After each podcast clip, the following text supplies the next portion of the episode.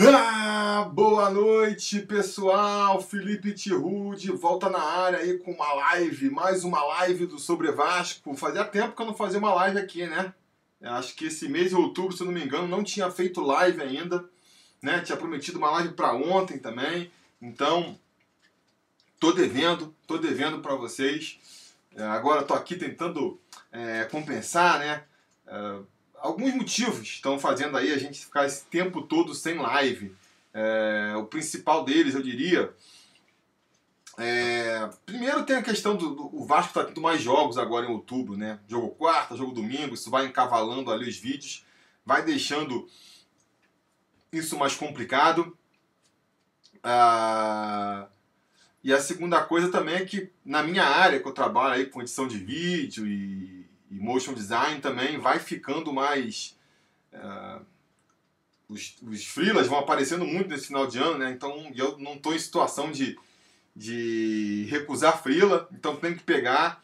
Então muitas vezes isso acaba uh, acumulando as coisas, né? Tanto que eu queria ter feito essa live ontem para comentar com vocês aí sobre o jogo do Inter, né? Não consegui. Era isso, era fazer a live, vou entregar o trabalho lá. Tive que entregar o trabalho. E até por conta disso, uh, vou fazer enquanto o pessoal vai entrando aí, essa live aqui, vai deixando o like já aí, galera, para poder bombar a live. Tá aqui com um likezinho só até agora? É isso mesmo? Vamos soltar o like aí para tentar compartilhar com a galera a live, que até por conta do trabalho, eu não tinha certeza se ia conseguir fazer a live. A live está começando um pouco mais tarde também. Então, é, por conta disso tudo, eu eu acabei tendo que só fazer em cima da hora, avisar que ia fazer a live é, meia hora antes, né, de, de começar. Então, deixa o like aí, eu vou dar um tempo aí para ver se a galera chega, ó, eu já deixei meu like lá. É... E vamos lá, antes de começar a fazer essa live, eu quero falar aí também sobre a... Vocês viram no título aí, né? Eu vou dar aqui os motivos para a gente acreditar que a gente pode conseguir essa vaga na Libertadores. Antes, enquanto o pessoal chega aí, temos 70 pessoas assistindo a live agora, eu quero que vocês, deixa eu só fazer uma coisinha aqui rapidinho, botar uma iluminação aqui mais bacana, peraí.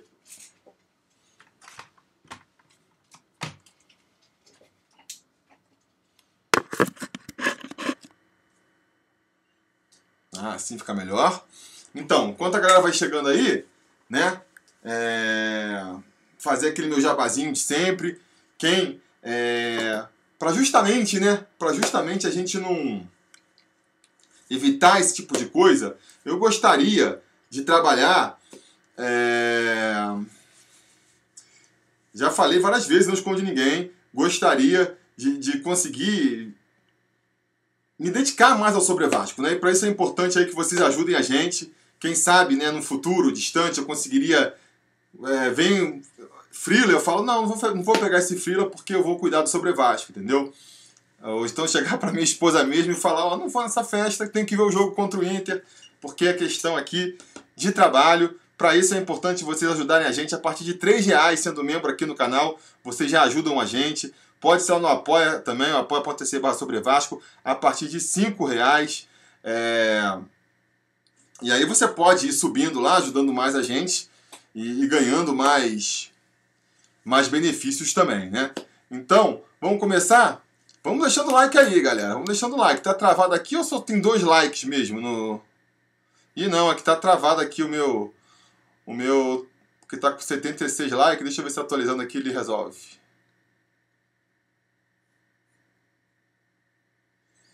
Ah, agora sim, 77 likes, mas e nenhum dislike. Deu pau aqui. Bom, vamos lá, vamos começar então. Vou, vou botar a abertura aqui para oficializar e a gente começa a falar para valer do Vascão. Partiu!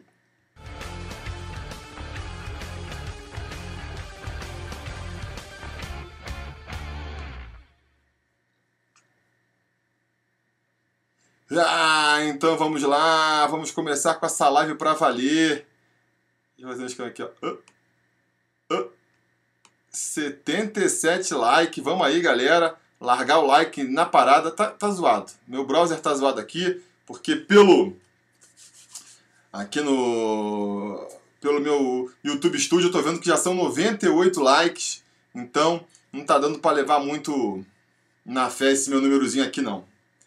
Tudo bem, vamos lá, vamos começar a falar. Eu quero dar um salve para a galera aqui, é, vários conselheiros que estão aqui prestigiando a live.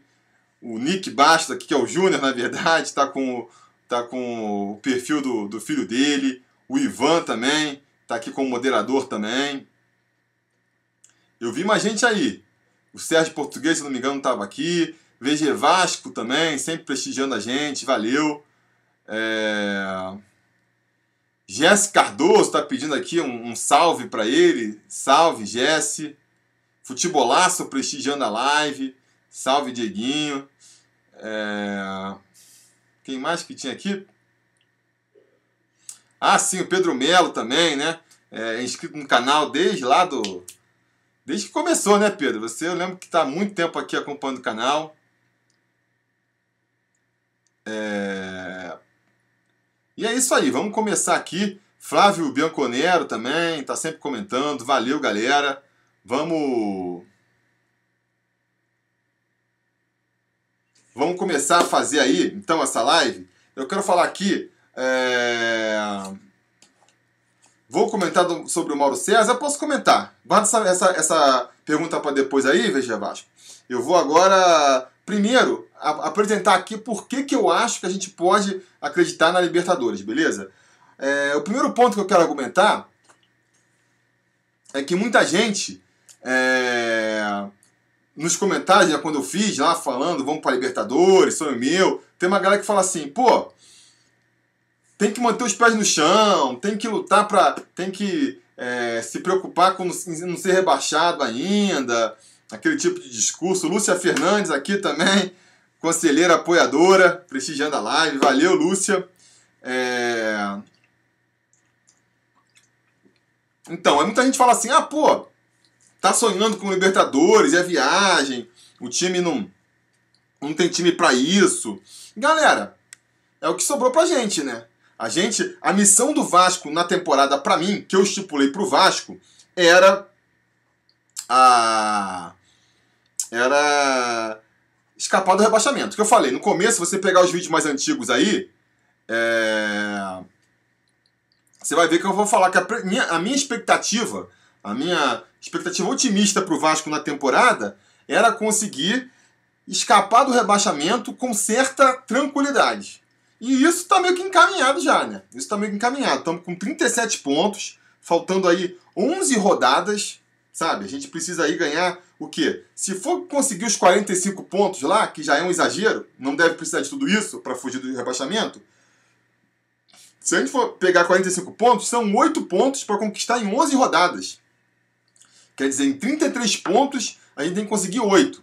É praticamente impossível de não conseguir, né? Estamos aí a 9 pontos de distância da zona de rebaixamento, com a vantagem do empate, né? Quer dizer, se a gente perder os próximos 3 jogos e o e o Cruzeiro, que é o primeiro na zona de rebaixamento, venceu os seus três jogos, nós dois, os dois empatariam com 37 pontos, mas a gente ainda ganharia deles no número de vitórias, porque eles ficariam com 9 vitórias e já está com 10. Então, é... é muito difícil. Eu, eu, eu peguei o simulador hoje lá e fiquei botando assim todos os resultados é... positivos para quem está na zona de rebaixamento, para quem está atrás do Vasco, e o Vasco só perdendo todos para ver. E demorou cinco rodadas para o Vasco ser rebaixado, chegar na zona de rebaixamento. Então, é... é muito difícil, porque eu já falei contra o Botafogo, depois o Botafogo ganhou contra o Inter, muito provavelmente depois do jogo contra o Ceará, é... vai ficar mais encaminhado ainda, porque mesmo que a gente perca do Ceará, os nossos adversários ali da zona de rebaixamento, o pessoal que está atrás da gente, também não vai ganhar todo mundo. Então, já escapamos, né? Já escapamos da zona de rebaixamento. Eu vou até aqui dar meu palpite, ó. Eu acho que o Vasco se livra matematicamente do rebaixamento, faltando quatro rodadas. Na quarta ali, faltando na antepenúltima, antepenúltima rodada, o Vasco já vai estar entrando em campo é... sem chances, sem chances, matematicamente já livre do rebaixamento. Entendeu? Então, não temos mais é, preocupação com o rebaixamento. Que a gente vai fazer? Agora, vai acompanhar o jogo fazendo o quê?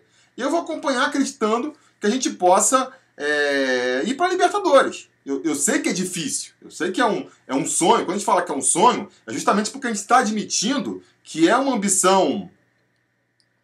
que é uma, é, é uma coisa ambiciosa, entendeu? É, mas é possível, é possível. E eu acho assim, eu acho que é possível. Se vocês pegarem lá o. Se vocês pegarem lá o. O gráfico de desempenho sobre Vasco, vocês vão ver que pela curva do Vasco, a gente não consegue. A gente conseguiria ali chegar com 50 pontos, ia ficar na parte de cima da tabela, mas, mas não com, com pontuação suficiente para ir para Libertadores. Mas o que eu acredito, quais são as, as coisas que eu estou vendo aí que me fazem acreditar que o Vasco pode ter até um aumento de produtividade daqui para frente, a ponto de conseguir é, fazer uma pontuação de Libertadores. O primeiro é que o Vasco parece que entrou numa fase boa, né? Todo um campeonato longo que nem o, o brasileiro é normal. Todas as equipes elas vão oscilar, vão ter momentos ruins, vão ter momentos bons. E a, a gente vê que uma equipe a gente vê que uma equipe ela é ela tá bem quando mesmo na fase ruim ela não perde muitos pontos, que foi o caso do Vasco esse ano. Voltando novamente lá no gráfico de desempenho sobre Vasco, a gente vai ver lá nas linhas dos anos que a gente foi rebaixado, que quando o Vasco estava numa fase boa, ganhava, perdia, empatava, empatava mais uma e ganhava. Essa era a fase boa do Vasco. E na fase ruim, o Vasco era uma linha reta, assim. Sete, cinco, sabe? Seis jogos sem vencer. Isso é o tipo de coisa que a gente vê muito na campanha de rebaixamento, né? Uma sequência de, de jogos é, sem ganhar, sem perdendo, né? Uma sequência de derrotas. O Vasco, eu considero que ele atravessou essa má fase. Para mim, começou essa má fase naquele jogo contra o Bahia. Foi o Vasco jogou mal. E aí a gente viu uma sequência de jogos ruins do Vasco, né? Contra o Corinthians. Mesmo os jogos que, que o Vasco venceu, contra o Atlético Paranaense, não, contra o Atlético Mineiro, contra a Chapecoense. Para mim foram jogos ruins. A gente viu vários jogadores passando por uma má fase, caso de Rossi, o caso de Marrone, o caso de, do Fernando Miguel.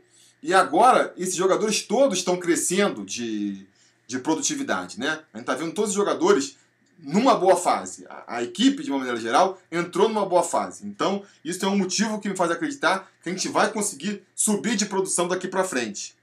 Outro motivo para essa boa fase também, além dos jogadores aí que a gente. Jogadores que não vinham jogando bem e começaram a subir de produção, uma coisa que eu posso considerar para a gente tá, tá conseguindo esses resultados é que a gente está tendo opção agora. O Vasco tem opção no banco. É, durante muito tempo, o Vasco fazia bons primeiros tempos e não conseguia fazer um segundo, segundo tempo bom. Por quê? Entre outras coisas, porque o time cansava, o Vanderlei Luxemburgo tinha que substituir e as opções que tinha no banco eram sempre ruins. Sempre, invariavelmente, iam fazer o time do Vasco jogar pior. Né? Então, e de um tempo para cá, isso veio mudando. A gente foi criando opção. O Bruno Gomes apareceu com uma boa opção aí. O Felipe Ferreira ele é uma opção também, né? Ele é um jogador que, que pode não ser um diferencial, mas ele, ele não deixa a peteca cair. Ao ponto de a gente chegar contra o Internacional, por exemplo, e conseguir fazer uma substituição no intervalo que não só não deixou o nível do time cair, como melhorou, que foi sair o Ribamar para entrar o Guarim, né? Então a gente tem o Raul que, que, tá, que tá machucado aí, deve voltar, o Guarim se recondicionando. Para a reta final, a gente vai ter o Thales Magno voltando também. Então, se a gente somar tudo isso com jogadores que estão aí, se os jogadores não deixarem é, a peteca cair, né? O, o Júnior está falando aqui, Júnior Bastos está falando aqui que o preparo físico melhorou também. É verdade, tem essa, essa mas já, já vinha melhorando antes com o. Desde que o Vanderlei Luxemburgo já vinha melhorando, né? Eu acho que quando o time melhora, joga melhor, ele. Isso a, aparece melhor também, né? Então, tem a questão da fase boa, que eu já falei. Tem a questão de que agora a gente tem opção, o time consegue trocar as peças e, sem perder qualidade. Tem um ponto específico que é o que? É o Guarim, né? O Guarim, se ele jogar o que jogou até agora, a gente viu pouco dele, né? A gente viu pouco, a gente viu ali 10 minutos contra o Botafogo e agora meio tempo contra o Internacional. Mas ele mostrou ali, já tem uma qualidade acima da bola, acima do nível do Vasco, né? Já mostrou que pode fazer um diferencial e a tendência a cada rodada é ele ir se condicionando mais e ainda subindo seu futebol. Né? E se ele puder jogar os 90 minutos, por exemplo, vai fazer uma grande diferença e vai aumentar a qualidade do time do Vasco nessa reta final. É... Tô vendo várias perguntas aqui, o Vascaínos Digitais também prestigiando. Galera, vou, vou, vou terminar meu raciocínio aqui e depois eu converso com vocês sobre isso, beleza? É... Já tá acabando. Então são isso. Acho que o Guarim vai fazer uma grande diferença para subir a nossa qualidade também. Uh, eu vi muita gente falando assim, não, mas a, a, tabela do Vasco vai ficar difícil daqui para frente. Você está falando aí, está empolgado com, esses, com essas vitórias, mas daqui para frente só vai vir jogo difícil. Eu acho que as, pelas características do Vasco, a gente não precisa se preocupar, né? Afinal de contas, o Internacional, jogar contra o Inter lá no Beira Rio é um jogo difícil e a gente ganhou. O time do Vasco é, é, a, a, as características dele, a, a qualidade e os defeitos. Né? A qualidade, joga de igual para igual com qualquer time. Faz jogo difícil, joga. vende caro para qualquer time que ele pega pela frente. Pode ganhar de qualquer time. Você pode falar qualquer adversário que a gente vai jogar aí, eu não duvido que possa ganhar. Sabe? Ah, vai pegar o Palmeiras, vai pegar o Flamengo. Dá para ganhar dos caras. Para mim dá para ganhar. Numa noite boa, dá para ganhar. O problema do Vasco, que, que não permitia com que ele fizesse isso a, até aqui é que apesar de ele fazer um jogo difícil sempre, né, vender caro a, as derrotas, os empates, ele perde muito gol, né? Então assim, a defesa do Vasco está muito boa. Até teve lá um, um vídeo essa semana do Footstats lá mostrando a boa fase do Vasco e mostrou que a, defesa do Vasco, os números da defesa do Vasco, né, é uma das melhores aí dos últimos anos. É, é, é um dos times que mais o adversário mais precisa criar chances para conseguir fazer gol, uma das defesas que menos sofre gol na história recente do Vasco. Então a defesa está segurando lá atrás e está deixando o time competitivo. O que falta, ou o que faltava, era lá na frente o Vasco ter mais poder de fogo. E nos últimos jogos tem tido isso, né? Tem tido isso. Pode ser um pouco de sorte, não dá para dizer que, por exemplo, o, o gol do, do Ribamar, que, que garantiu a nossa vitória contra o, o Botafogo foi porque o, o Ribamar melhorou agora. A gente viu contra o Inter que não é isso. Então tá tendo um pouco de sorte também, né? Isso tem que sempre continuar. Mas eu acho que com a, a, a boa fase dos jogadores, o Guarim entrando, o Felipe Ferreira já mostrou que, que sabe finalizar bem, né? O Rossi e o Marrone entrando numa boa fase aí. Eu acho que a gente pode começar a melhorar o nosso aproveitamento lá na frente. E isso vai ser fundamental para a gente começar a ter mais vitórias daqui para frente e aí aumentar a nossa produtividade, o nosso aproveitamento, a ponto de conseguirmos a vaga na Libertadores. Até porque a gente também, se for comparar, se for olhar quem está em cima da gente aí, tem muito time que está em má fase, né? Que não vai custar nada para a gente pegar. Por exemplo, Goiás, pô, primeira meta do Vasco é ultrapassar o Goiás. Não faz sentido o Vasco estar tá atrás do Goiás na tabela. Vamos ultrapassar já na próxima rodada. Torço por isso. O Atlético Paranaense não é nosso adversário, né? Porque ele já está com a vaga na Libertadores. Se ele, ele é um dos melhores times atualmente no, no, campeonato, né? Mas tudo bem, ele pode aí ganhar de todo mundo, melhor até. Se ele terminar ali entre os seis primeiros, a gente sabe a, a vaga cai, cai uma posição e a gente até num eventual sétimo lugar consegue a vaga para Libertadores. Bahia tá entrando naquela má fase. Tá aquela, aquilo que eu tava falando do, do time que oscila. Ele tá oscilando numa fase ruim agora, né? Por mais que seja um time competitivo e de qualidade, tá oscilando para baixo. O Grêmio, a gente tem que ver como é que vai ficar aí depois dessa Libertadores, né? Se chegar para a final, vai continuar escalando o time reserva, que a gente já viu que é, essa é a política do Renato. Se for eliminado, sei lá se vão sentir o baque ou não, né? Aquela coisa da ressaca, não acredito muito, mas de repente acontece. É, e aí daí para cima, se você pegar Inter, Corinthians, São Paulo, são times que estão lá na frente, mas que estão jogando futebolzinho muito, muito capenga, né? O Corinthians, principalmente, ó, há cinco jogos que não vence. O Internacional dos últimos cinco jogos só venceu um. Então, assim, são times que estão claramente em decadência e que a gente pode ultrapassar. Então, você soma a boa fase do Vasco com a má fase de outros é, concorrentes, eu acho que dá pra gente acreditar sim na Libertadores, vai ser esse meu foco daqui para frente, até porque, que nem eu já falei, não estou mais preocupado com o rebaixamento do Vasco. Beleza? Então, esses são meus pontos. Digam aí se vocês querem acrescentar mais alguma coisa. Alguém acha que a gente pode. Tem mais algum elemento aqui que vocês querem falar para acreditar ou para contradizer, né? Ou querem levantar outra questão? Daqui para frente eu vou com vocês, beleza? Estamos com 20 minutos de live, é isso? 20 minutos de live. Vamos agora fazer aí mais uns 20 minutinhos conversando com vocês. Bora lá. Lobo BR está perguntando para eu falar sobre o Pete Martinez. Galera, difícil de acontecer, sabe? Eu acho que subir aqui essa minha cadeira, preciso comprar uma cadeira nova. Galera, põe aí, dou um super chat aí, porque eu estou precisando de uma cadeira nova também. Essa cadeira minha aqui, ó, fica descendo. Olha, olha a situação do youtuber vascaíno. Olha a situação. Vamos resolver isso aí. É... Mas então, Pete Martinez, não acredito nele vindo, acho que é balão de ensaio aí. Daniel Kallen aqui, conselheiro, está perguntando se eu acho que o Bruno César tem solução ainda. E mandar um salve para os vascaínos lá do Sul. Salve, Daniel e vascaínos do Sul. Cara, eu acho, eu não tenho mais expectativa em cima é, do Bruno César. Sinceramente, não tenho grandes expectativas. Agora, é um jogador que tem um contrato de dois anos com a gente aí, né? Então, se não aparecer uma proposta para ele aí no final do ano, um clube árabe querendo levar ele, se aparecer uma proposta, eu acho que o Vasco tem que se desfazer na mesma hora. Não precisa nem pensar duas vezes. Agora, se não aparecer a proposta, a gente tem que ficar com ele. E aí, melhor do que ficar botando ele lá para treinar separado, sabe? Essa coisa que eu acho que não funciona muito, ainda mais para um cara que tem o salário dele, a gente pode usar é, a pré-temporada e o Campeonato Carioca para tentar mais uma vez, botar o cara em forma, né, em condição. Acho que assim, uma qualidade técnica ele tem. Tem que ver se ele ainda tem gás aí, tá com 30, vai fazer 34 anos no ano que vem, né? Para jogar bola profissionalmente. Porque esse ano não apresentou isso, né? Então, assim, é, a gente fala muito de usar o carioca para dar chance para a molecada da base, e eu concordo que tem que. Aqui o Júnior deu a contribuição para cadeira, valeu.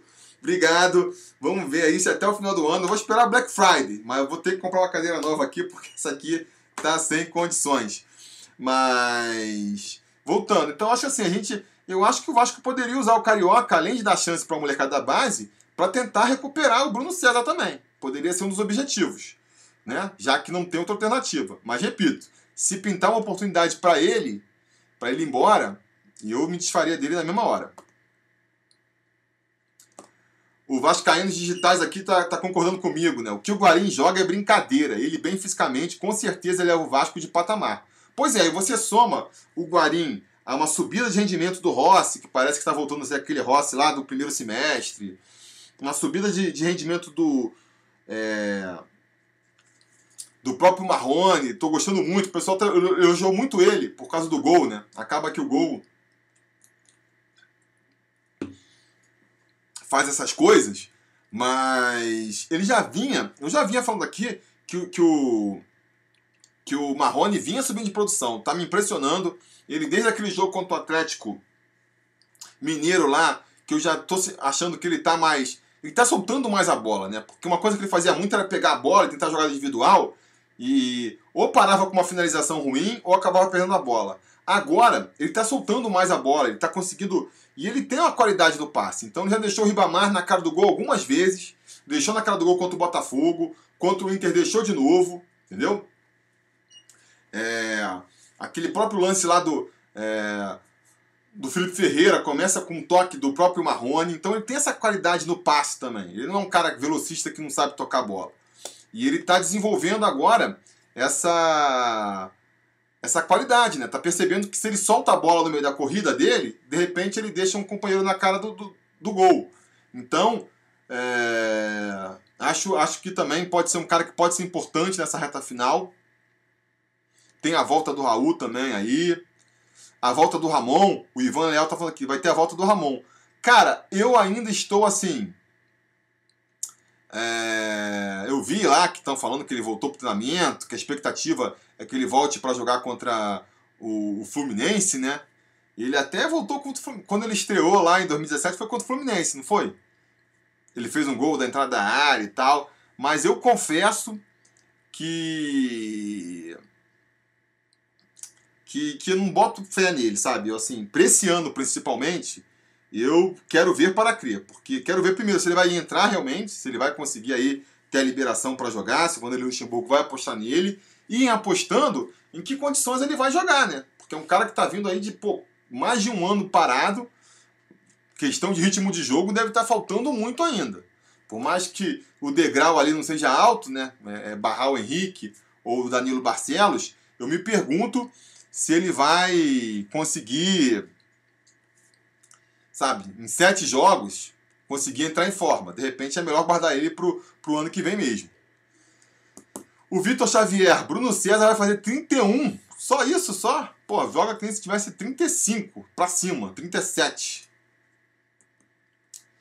Eduardo, Felipe, os salários vão continuar atrasando e pode piorar o clima. Cara, das, um dos grandes méritos do Luxemburgo é justamente administrar essa questão dos salários atrasados, que é uma coisa que incomoda, mas que o grupo está sabendo absorver bem aí, né? Eu acho que tem essa promessa de, de acertar tudo até o final do ano. Os jogadores compraram é, é, essa promessa do, do, do Campelo lá. Então eu acredito que até lá, até o final do ano, a gente consegue. Agora, se chegar no final do ano, o Campelo não pagar tudo que deve, ou não pagar quase tudo que deve, né? E descumprir comprometido, aí a gente pode ver realmente ali uma, uma debandada no final do ano, a galera indo embora, metendo o Vasco no pau, se bobear, aceitando a primeira proposta que vier. Aí pode ficar complicado. Mas pro final do tempo, até o final do ano, como eu acho que, que a promessa já é essa, de que o Vasco vai acertar tudo até o final do ano, e com o Luxemburgo sabendo levar a situação numa boa, eu acho que não vai chegar a ser problema não. Por mais que, se o Vasco conseguir pagar, sempre ajuda, né? Sempre ajuda. Estão falando que o Vasco deve pagar algum salário agora em outubro, né? Com certeza vai ajudar a aumentar aí a autoestima dos jogadores. Autoestima não, né? A moral mesmo. Paulo Nunes pedindo um salve pro Vascaínos da Bolívia. Olha só, tem Vascaíno no mundo inteiro. Um salve aí pro Paulo Nunes. E para os vascaínos da Bolívia. Deixa eu ver mais que tem aqui. Pastor da Gama, Bruno César, Valdívia, Marquinho, Cláudio Vinck, a barca tem que partir lotada. Pois é, tem que ver a situação dos contratos, né? É, o Valdívia e o Marquinho, por exemplo, têm contrato até o final do ano, então esses aí vão embora mesmo. O Bruno César e o Cláudio Vinck, se eu não me engano, eles têm contrato até o final de 2020. Então são jogadores que o Vasco precisa é, precisa de, de alguém, algum interessado para levar embora, né?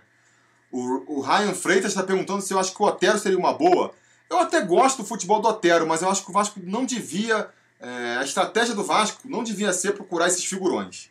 Tem que procurar outro tipo de jogador. Mas eu, eu vou fazer um vídeo agora que, que também a gente está se livrando do rebaixamento. Eu quero fazer uma série de vídeos comentando sobre a reformulação do elenco, o que, que eu acho que o Vasco devia fazer, uma análise de tudo que aconteceu. E aí eu vou comentar melhor sobre isso. Mas eu acho que o Vasco não tem que entrar nessa briga por esses jogadores consagrados. O, a estratégia do Vasco tem que ser outra. Apostar em jogadores mais novos.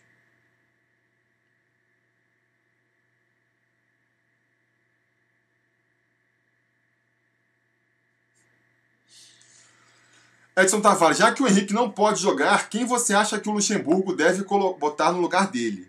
É uma boa pergunta, né? Não, não está confirmado ainda, né? Ele é dúvida ainda, pode ser que ele volte aí para o jogo. Se não puder, o, o Luxemburgo tem um, um, um quebra-cabeça aí para resolver, porque o, o Erle, até onde eu sei, também não está em condições, né? Está machucado também. É, vai ter que apostar em, algum, em algum, alguém na base. Fala-se que ele poderia dar uma chance pro, pro Ricardo Graça, jogando torto ali pela direita. O que eu já ouvi falar eu não lembro se o, Ricardo Graça já jogou na direita. Realmente, se ele jogou, eu não me lembro. Tem uma galera que banca aí que ele é muito ruim pela direita mesmo, não consegue, joga torto. Então, se não puder ser ele, vai ter que ser alguém da base, né? O Miranda é, já foi pro banco aí contra, contra o Internacional, né? Eu, eu não, o Miranda joga pela direita, não joga? Me confirmem aí. eu acho que vai ser o Miranda. Minha aposta é que vai ser o Miranda.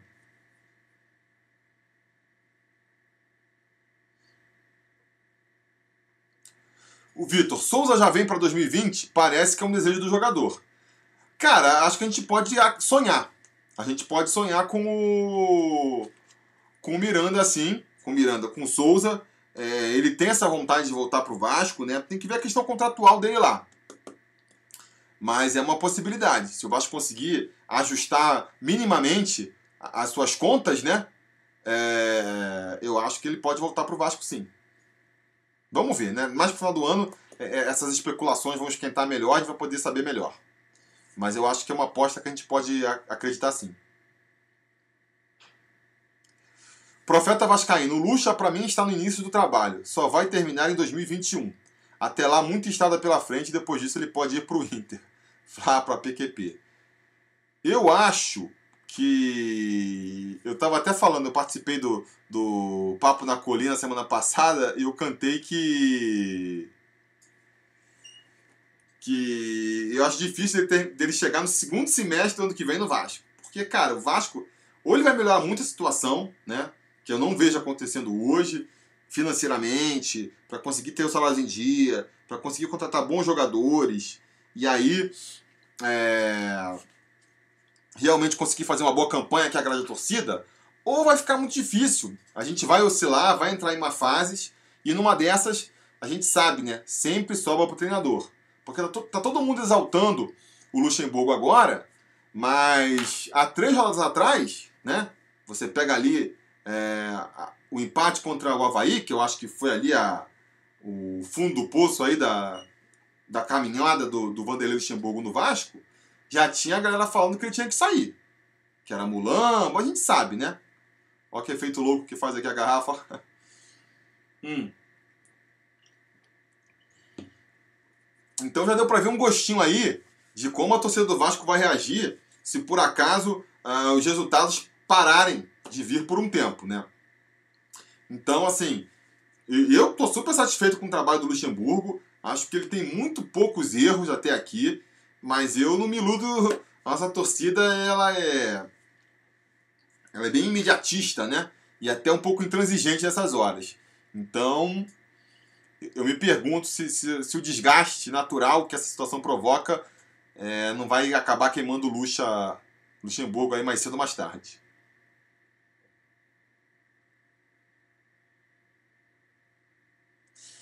Júnior Basta está perguntando aqui quanto o clube recebe em caso de classificação para Libertadores. Não sei, cara. Júnior, não sei o valor certo, não. Quem souber aí me informa. Eu também não sei, não. Mas é uma graninha, né? Lucimara Ramos Oz. Também achei que o Marrone jogou muito contra o Inter. Pois é, é. Ele já vinha jogando antes, né? O que acontece muitas vezes é Marlon Souza tá flodando aqui a live pedindo um, um abraço para Eliane Rodrigues. Então, toma aí um abraço, Eliane e o pessoal de Castelo Espírito Santo, é isso? Mas voltando. É...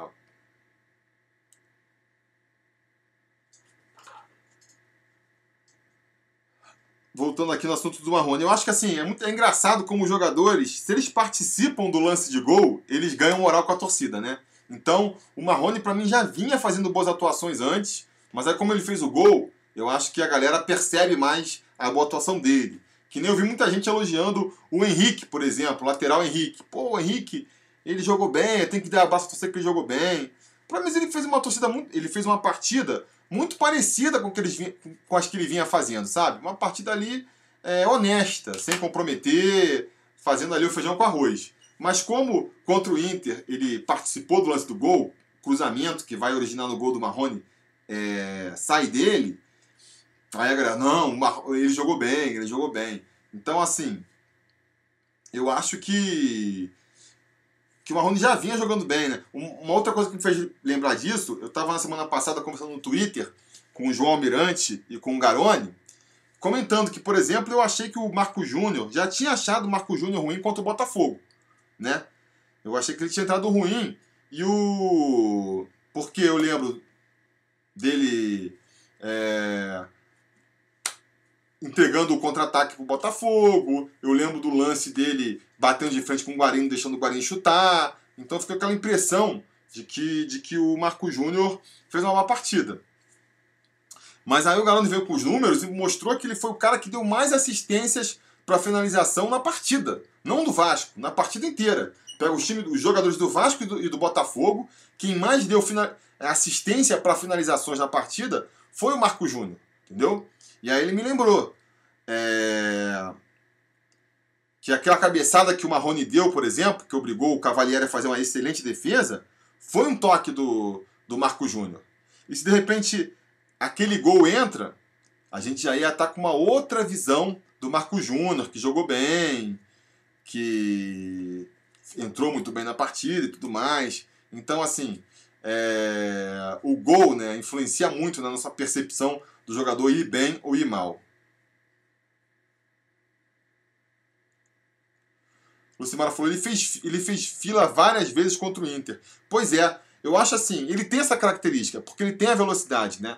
Mas uma coisa que eu acho que ele está fazendo bem agora é que ele está conseguindo soltar a bola antes de matar a jogada. Porque a gente via muito antes ele pegando, fazendo fila, mas aí não conseguia soltar a bola, então o que acabava? Ou ele ia acabar perdendo, passar por um, passar por outro, na hora de passar pelo terceiro perdia a bola, por exemplo, ou então acabava chegando meio que já cansado para tentar finalizar, chutava mal. E agora ele está conseguindo soltar mais a bola, antes de, de perder a jogada, ele já toca. E isso está fazendo ele construir jogadas mais interessantes.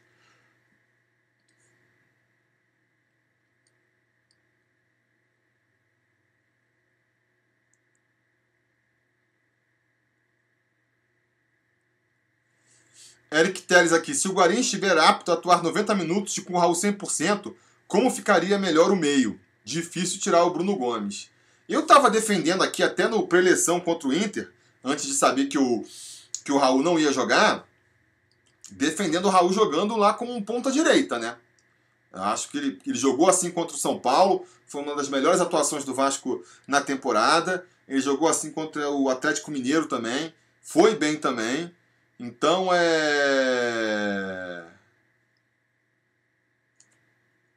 Então. Então, assim, é, eu, eu faria isso. Eu, a minha, o meu time com todo mundo disponível aí, seria é, do meio para frente, né? Richard, Bruno Gomes, Guarim e o Raul jogando mais pela direita, taca o Rossi para jogar lá pela esquerda e o Marrone jogando mais como centroavante. E aí, quando o Thales voltar da seleção, eu barraria o Rossi e botaria ali o Thales jogando pela esquerda no lugar do Rossi. Esse seria o meu, meu, meu time do Vasco ideal, né?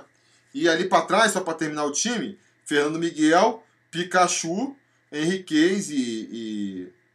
É, faz essa linha aí que, todo, que também saiu aí que tá, tá em. Ganhou seis jogos, aproveitamento lá no alto, né? Pikachu, Henriquez, o Castan e o Henrique. O Davi King, tu acha que o Felipe Ferreira pode evoluir?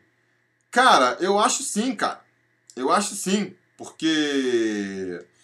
É, é normal, né? Ele, ele tá fazendo uma boa partida, ele não tá jogando mal. Agora, é, ele tá chegando num time grande, jogando com. saindo da Série B para jogar. É, acho que ele pode evoluir sim. Quando ele estreou contra o Havaí, foi contra o Havaí que ele estreou ou foi contra o Atlético Mineiro? Não sei. Eu sei que depois de uma partida aí eu falei, cara, eu acho que o, que o Felipe Ferreira ele pode ser útil para o Vasco, mas eu já vi que ele não vai ser um jogador que vai transformar o time, né? Porque a gente vê, por exemplo, o Guarim ele já entrou mostrando a que pode fazer a diferença. O Felipe Ferreira ele não foi tão bom, mas ele pode ser útil para o time. Eu comentei isso na época e aí a galera veio em cima de mim assim, pô, o que você está falando? Esse Felipe Ferreira é craque, que bota muita expectativa. Aí passou alguns jogos, ele continuou jogando igual. Como a galera tinha a expectativa de que ele fosse jogar muito, já começa, pô, não dá pro Vasco, é ruim. Eu acho que assim, ó, nem tanto ao mar, nem tanto à terra, entendeu? Ele é um jogador, para mim ele já tá colaborando. A Thalita Fonte está confirmando aqui que foi contra o Havaí que ele estreou. É... Para mim, ele, ele tá colaborando, ele tá ajudando nessa boa fase do time. Ele é um jogador que, que sabe tocar bem a bola, se apresenta, parece ter uma boa finalização também. Isso vai ajudar. Vai ter algum jogo que ele pode se destacar, ou em outro, ou vai ser um cara que vai entrar no segundo tempo dando um gás a mais e, e fazendo a diferença. Agora, não vai ser um cara que vai levar o time nas costas, né? Não vai ser essa referência do time.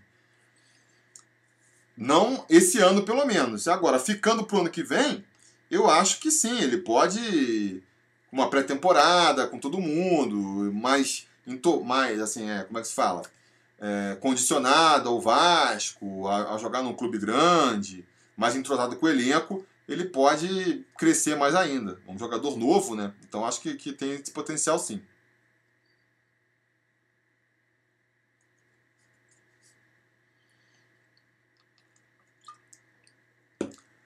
O BR Louco falando que o Rossi não pode ser barrado. Cara, assim. Eu quero, na verdade, acho que uma coisa boa, até comentei no começo da live, e vai ser bom se, se a gente conseguir, daqui pra frente, ver quem é que tem que ser barrado, né? Ah, o Rossi ele é bom, mas ele, mas o outro tá melhor. Esse é o tipo de coisa que a gente quer ver, porque durante muito tempo a gente tava assim, porra, o Marrone não tá jogando nada, mas você vai barrar ele, vai botar quem? Ah, o Pikachu não tá jogando nada, mas você vai barrar o Pikachu, vai botar quem no lugar? Então os caras jogavam mal e tinham que continuar porque não tinha que pôr no lugar.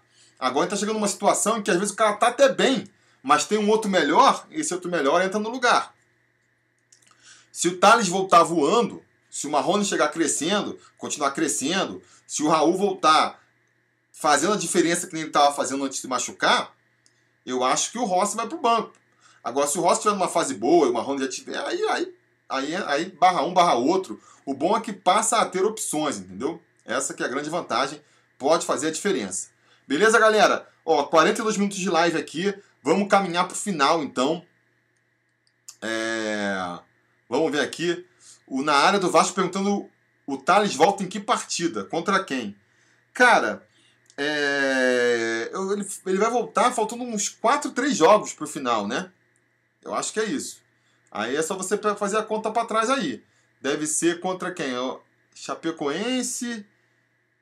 Não sei, faz a conta aí. Vai ser faltando uns 3 jogos.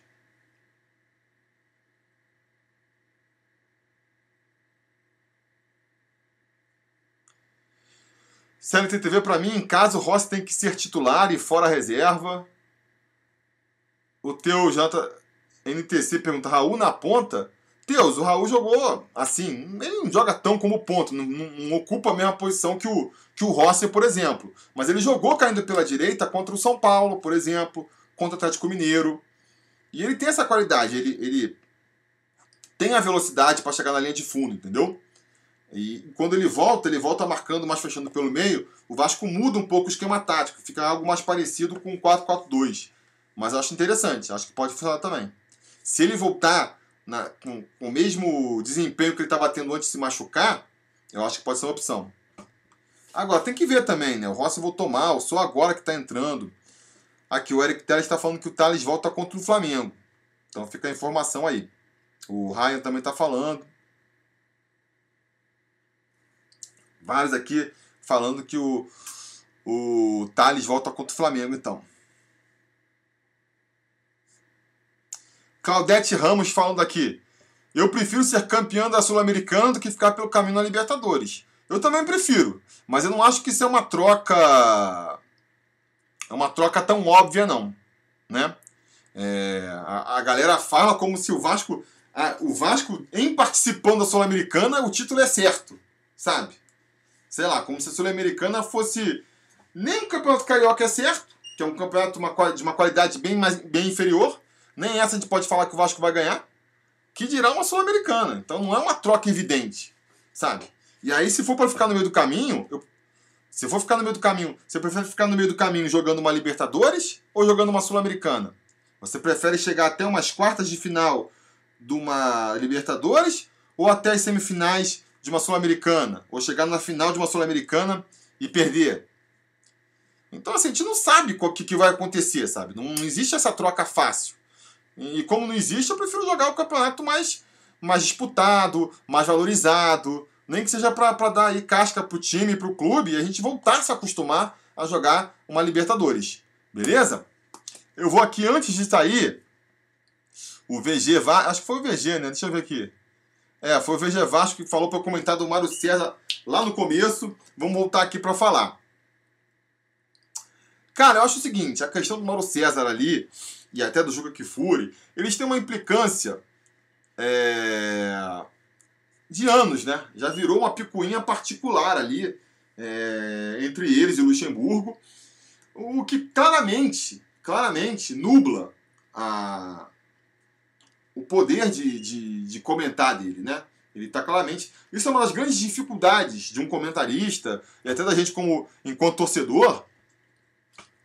É, às vezes de, de conseguir fazer esse discernimento, né? A gente faz isso algumas vezes também. O cara tem a, você tem a implicância com aquele jogador, Marrone, tem uma galera que tem implicância lá. Renato Vaz, lá, nosso conselheiro, vive falando mal do, do, do, do Marrone. Aí tem aquela implicância com o jogador. Campista Vascaíno, tem implicância com o Pikachu. De repente, é, é difícil quando você tem implicância com o jogador, ele vai jogando bem, e você tem que ter aquele, aquela humildade de falar: não, beleza, eu realmente tenho que admitir que ele está jogando mal, que ele está jogando bem, que eu, que eu fiz a. É, me, que me equivoquei, sabe? E eventualmente acontece. A gente. Mas, mas no primeiro momento não, entendeu? No primeiro momento você fica, e aí se você não for cabeça dura, eventualmente, se o cara mantém ali a, a produção, você muda de ideia. No caso do Mauro César com o Luxemburgo, é uma implicância de muitos anos, né? Soma aí a, eventual implicância que ele pode ter com o Vasco também. Então ele está completamente assim, ele não consegue, ele não, ele não aceita a possibilidade de dar o braço a torcer de que o Luxemburgo está fazendo um bom trabalho. Como, somado a isso, é, ele não acompanha o Vasco de perto, essa que é a verdade, não acompanha, a maioria desses comentaristas aí não acompanha o Vasco de perto, então é mais fácil ainda dele ficar ali é, achando que está com a razão na parada. Aí, cara, eu acho engraçado. Eu, para falar a verdade, eu não me irrito, não. Eu vejo a galera com raiva dele. Eu acho mais engraçado, porque ele está, na verdade, se queimando. Qualquer um que está acompanhando o futebol mais de perto, que acompanha o Vasco mais de perto, ele se queima, porque. Sabe, os argumentos que ele usa são muito fracos. Ah, a torcida do Vasco não pode se acostumar com uma campanha medíocre de ficar o Ivan Leal tá falando aqui, eu confesso, o Andrei tem que fazer os três gols na partida para eu parar de implicar com ele. Pois é, o Ivan é um que implica com o Andrei também. E, eventualmente o Andrei faz boas partidas e ele não consegue reconhecer. Não é não, Ivan? Mas voltando aqui. É... Então acho que é isso, entendeu? É, cara, os argumentos que ele usa, por exemplo, ah, não, a torcida do Vasco não pode se acostumar a achar que foi um bom trabalho e ficar no meio da tabela. Pô, pega a situação do Vasco aí no começo da temporada, do, do ano lá na zona de rebaixamento, né? Três, sete jogos sem vencer. Aí o cara entra e tá levando o time. Tá subindo o time aos poucos. Tá, tá no meio da tabela agora? Tá. Pode terminar lá em cima. Entendeu? E aí, se terminar lá em cima, qual vai ser o discurso do Mauro César? Entendeu? Aí tá falando assim, ah não, porque o, o orçamento do Vasco é, é o décimo primeiro do. É ele é o décimo primeiro que mais gastou, então faz sentido que ele décimo primeiro é, colocado, não tem mérito nenhum do Luxemburgo, e ignora, é, não sei se ele sabe ou não, né, que pô, mais de metade aí desse orçamento do Vasco está comprometido com jogadores que nem entram em campo, né? Caso de Ramon, Breno, que estão machucado, caso de Bruno César, que não deu certo e não tem uma contratação que não tem o dedo do Luxemburgo, já estava lá quando o Luxemburgo chegou, Valdívia já estava lá quando o Luxemburgo chegou, entendeu? Tem ali o erro do Marquinho, Marquinho, Cleiton, já é culpa do Luxemburgo, beleza. Mas nem são os salários mais altos, entendeu?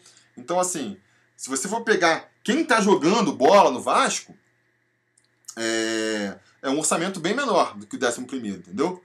É um orçamento mais lá de, de fundo de tabela. Ele não vê o mérito do, do Vanderlei Luxemburgo. Ah, não, porque tem um garoto bom, não sei o que lá. Pô, quem foi que foi achar o Thales lá na, lá na, na seleção, de, na, nas divisões de base? O Thales não era para ser, não estava engatilhado para subir. Ele é até novo, 17 anos, nem participou da campanha da Copinha, por exemplo, era reserva na Copinha. Seria muito mais natural ele dar uma chance pro Lucas Santos, dar uma chance até pro Caio Lopes, dar uma chance pro João Pedro, jogadores que vinham mais na frente, com mais destaque. Ele foi, pô, pescar o Thales mais lá na, lá no meio da base. Não é mérito do Luxemburgo também? Ele não consegue ver isso, entendeu? Então, assim, é, ele não vai conseguir ver, cara. Não vai conseguir ver. Se chegar, repito, se chegar lá na Libertadores, se o Vasco chega na Libertadores, ele vai usar o argumento de que, ah, não, ah, o Vasco está jogando mal, joga na retranca, o, o torcedor do Vasco. Eu acho caricato, eu repito, eu acho engraçado. Eu, eu não fico com raiva do cara, eu acho engraçado. Quando vê ele comentando assim, é... eu só consigo achar graça. Eu já não assisto, eu não assisto esses caras, sabe? Eu não assisto. São caras que não acompanham o Vasco. Dá pra ver que os caras não acompanham o Vasco. Você vai ver o jogo, quando você tem que ver o, o comentarista lá, porque não tem como escapar, nas transmissões, os caras não conhecem nada de Vasco. Os caras não sabem, porra, ou... quem, quem tá jogando bem, quem tá jogando mal. É... Sabe, eles pegam ali, é normal, comentam um monte de jogo, entendeu? Eu, se for. Se os caras me botarem para comentar um jogo do, do Corinthians, eu vou dar um monte de chute errado também. Porque eu vejo muito ampassando, eu vejo um jogo ou outro, eu vejo quando joga contra o Vasco, eventualmente está passando televisão, eu assisto. Mas eu não acompanho de perto. Ninguém consegue acompanhar de perto os 20 clubes que estão disputando, entendeu? Então, assim, é, é por isso que, que eu acho que, que surgiu tanto canal aí no YouTube falando sobre o Vasco. Que é isso, aqui, aqui entre a gente, a gente acompanha o Vasco. Então, assim, qualquer um que está comentando sobre o Vasco aqui, eu levo mais em consideração do que um comentarista da televisão. Porque é uma galera que eu sei que está vendo todos os jogos, que acompanha as notícias, que está informado, entendeu? Eu acho que tem muito mais mérito do que um comentarista da televisão. Então, se a torcida está apoiando o Luxemburgo, isso que é importante. Isso que deve ser importante para o Luxemburgo também. Se o Mário César é a favor, é contra, acha isso, acha aquilo, eu tô cagando porque ele acha. Essa é a verdade. Aí estão discutindo aqui sobre quem é Vasco, né? O Led Carmona é vascaíno. O Lobo tá falando aqui, é verdade. O Led Carmona ele é vascaíno mesmo. E você vê nos comentários que ele é um cara que entende mais, assim. Apesar dele ser um pouco ranzinza com Vasco, né? o pessoal fala que eu sou pessimista, o, o, o Carmona parece mais, mais pessimista ainda. Mas eu gosto dele. É, é o cara que eu, que eu torço pra, pra comentar os jogos do Vasco, quando eu vou assistir. Beleza? Patrick Siqueira, se o Inter não for pra Liberta, chama o D'Alessandro pra jogar com a gente, pra gente. Cara, eu, eu, repito, jogador velho, cara, veterano. O D'Alessandro nem sei se vai jogar futebol na próxima temporada. Já tá muito velho. Cracaço de bola, realmente, quando pega na bola, é, mostra ali muito potencial, mas é um jogador que, que tende a cada vez piorar mais, porque já tá chegando muito na fase final da carreira e que você tem que fazer um esquema todo especial para conseguir aproveitar o cara. Eu acho que o Vasco já apostou demais nesse tipo de estratégia. Tava na hora de mudar. Tava na hora de mudar. Não acho que vai mudar, mas acho que estava na hora de mudar.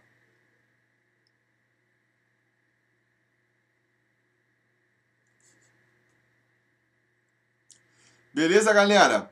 É... Vamos. Vou fazer. Eu tô vendo aqui o profeta Vascaíno tá falando. Tem que se livrar de Sidão, Erlen, Marquinho, Bruno César, Valdívia, Cleiton, a barca é grande. Vou comentar sobre, sobre o elenco, repito. Vou tentar fazer aí vários vídeos comentando sobre o elenco aí, a daqui para frente. É... E eu repito, tem que ver o contrato, né? Então, assim, se levar de Sidão, Marquinho, Valdívia, Cleiton, é fácil. Porque são jogadores que o contrato está acabando, você só não renova, né? O Bruno César é mais complicado e o Erle é mais complicado ainda. O Erle tem um contrato até 2022, se eu não me engano. Então, aí é mais complicado. Tem que aparecer alguém interessado no jogador e o jogador tem que se interessar em ir também, né? Esse que é mais complicado.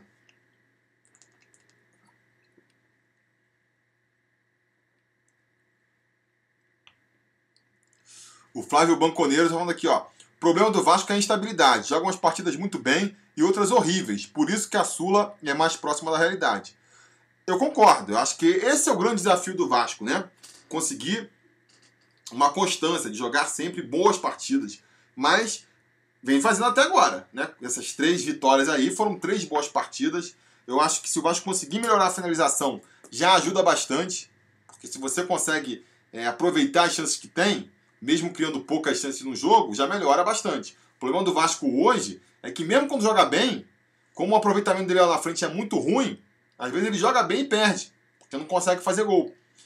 Então acho que com a entrada do Guarim, que é um bom finalizador, o próprio Felipe Ferreira parece que finaliza bem, né?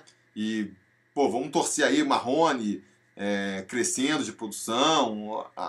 Se o Vasco melhorar na finalização, eu acho que a gente consegue aí. A, a vaga pela Libertadores passa por um aumento na, no aproveitamento do, do Vasco na hora de finalizar. Vamos ver. Beleza, galera? Vou encerrar então, estamos entrando em uma hora. Eu queria fazer só meia hora de live, mas quando começa a conversar sobre o Vascão aqui, a gente se empolga demais. Mas. Até pra galera assistir aí depois, né? É... Vamos encerrar por aqui. Se tudo der certo, nada der errado, eu conseguir aqui me adiantar com os meus frilas, eu quero na quinta-feira fazer é, um bate-papo sobre Vasco também. Então a gente já já deixa combinado, é mais uma chance de conversar. O meu convidado, se tudo ocorrer bem, vai ser o, o Carlinho lá, sabe? O pai Carlos. Conhece o canal lá do é o Vasco Acima de Tudo? É um canal bem legal, o cara é mó figura e ele vai ser meu convidado aí. É... Então é isso, galera. Beleza? Muito obrigado a todo mundo que participou. Vou dar um último salve aqui. Todos os conselheiros que participaram, que eu falei mais. Mas Salva Vidas Fonseca, elenco Heleno de Abreu, Luiz Paulo de Oliveira, Fernando, Luiz Paulo de Oliveira, responde aí, responde aí o quê? Lobo BR também tá desde o comecinho aqui, valeu Lobo. Uh... Júlio César, o que você acha do Rômulo? Cara, eu gostava bastante do Rômulo em 2011, né? Gostava bastante dele mesmo, queria que ele voltasse. Mas parece que ele no Flamengo ele tá se afundando total, né? Entrou aí, parece um jogo contra a reserva, jogou mal. Então não sei, mas eu, pelo nosso envolvimento, né, da torcida com ele e tal, mesmo tendo jogado lá nos imundos, eu daria mais uma chance para ele. Se ele aceitasse adequar o salário, obviamente, né? Beleza, galera? Então é isso. É... Vamos encerrando por aqui. Espero vocês.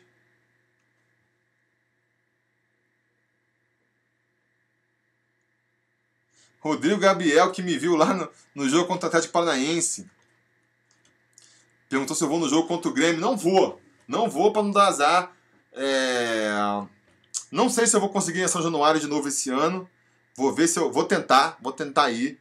Se não, eu só devo ir mais agora contra o São Paulo mesmo. Beleza, galera? Então é isso. Se eu ficar lendo os comentários aqui, eu não paro, não acabo com a live, porque eu vou querendo responder. Então vou encerrar por aqui mesmo, sem falar sem falar com mais ninguém. Muito obrigado a todo mundo que participou aí. A gente vai se falando, beleza? Valeu, galera. A realização desse vídeo só foi possível graças ao apoio inestimável dos conselheiros do Sobre Vasco. Ajude você também ao Sobre Vasco continuar no ar, se tornando um apoiador em apoia.se barra Sobre Vasco ou sendo um membro do canal aqui no YouTube.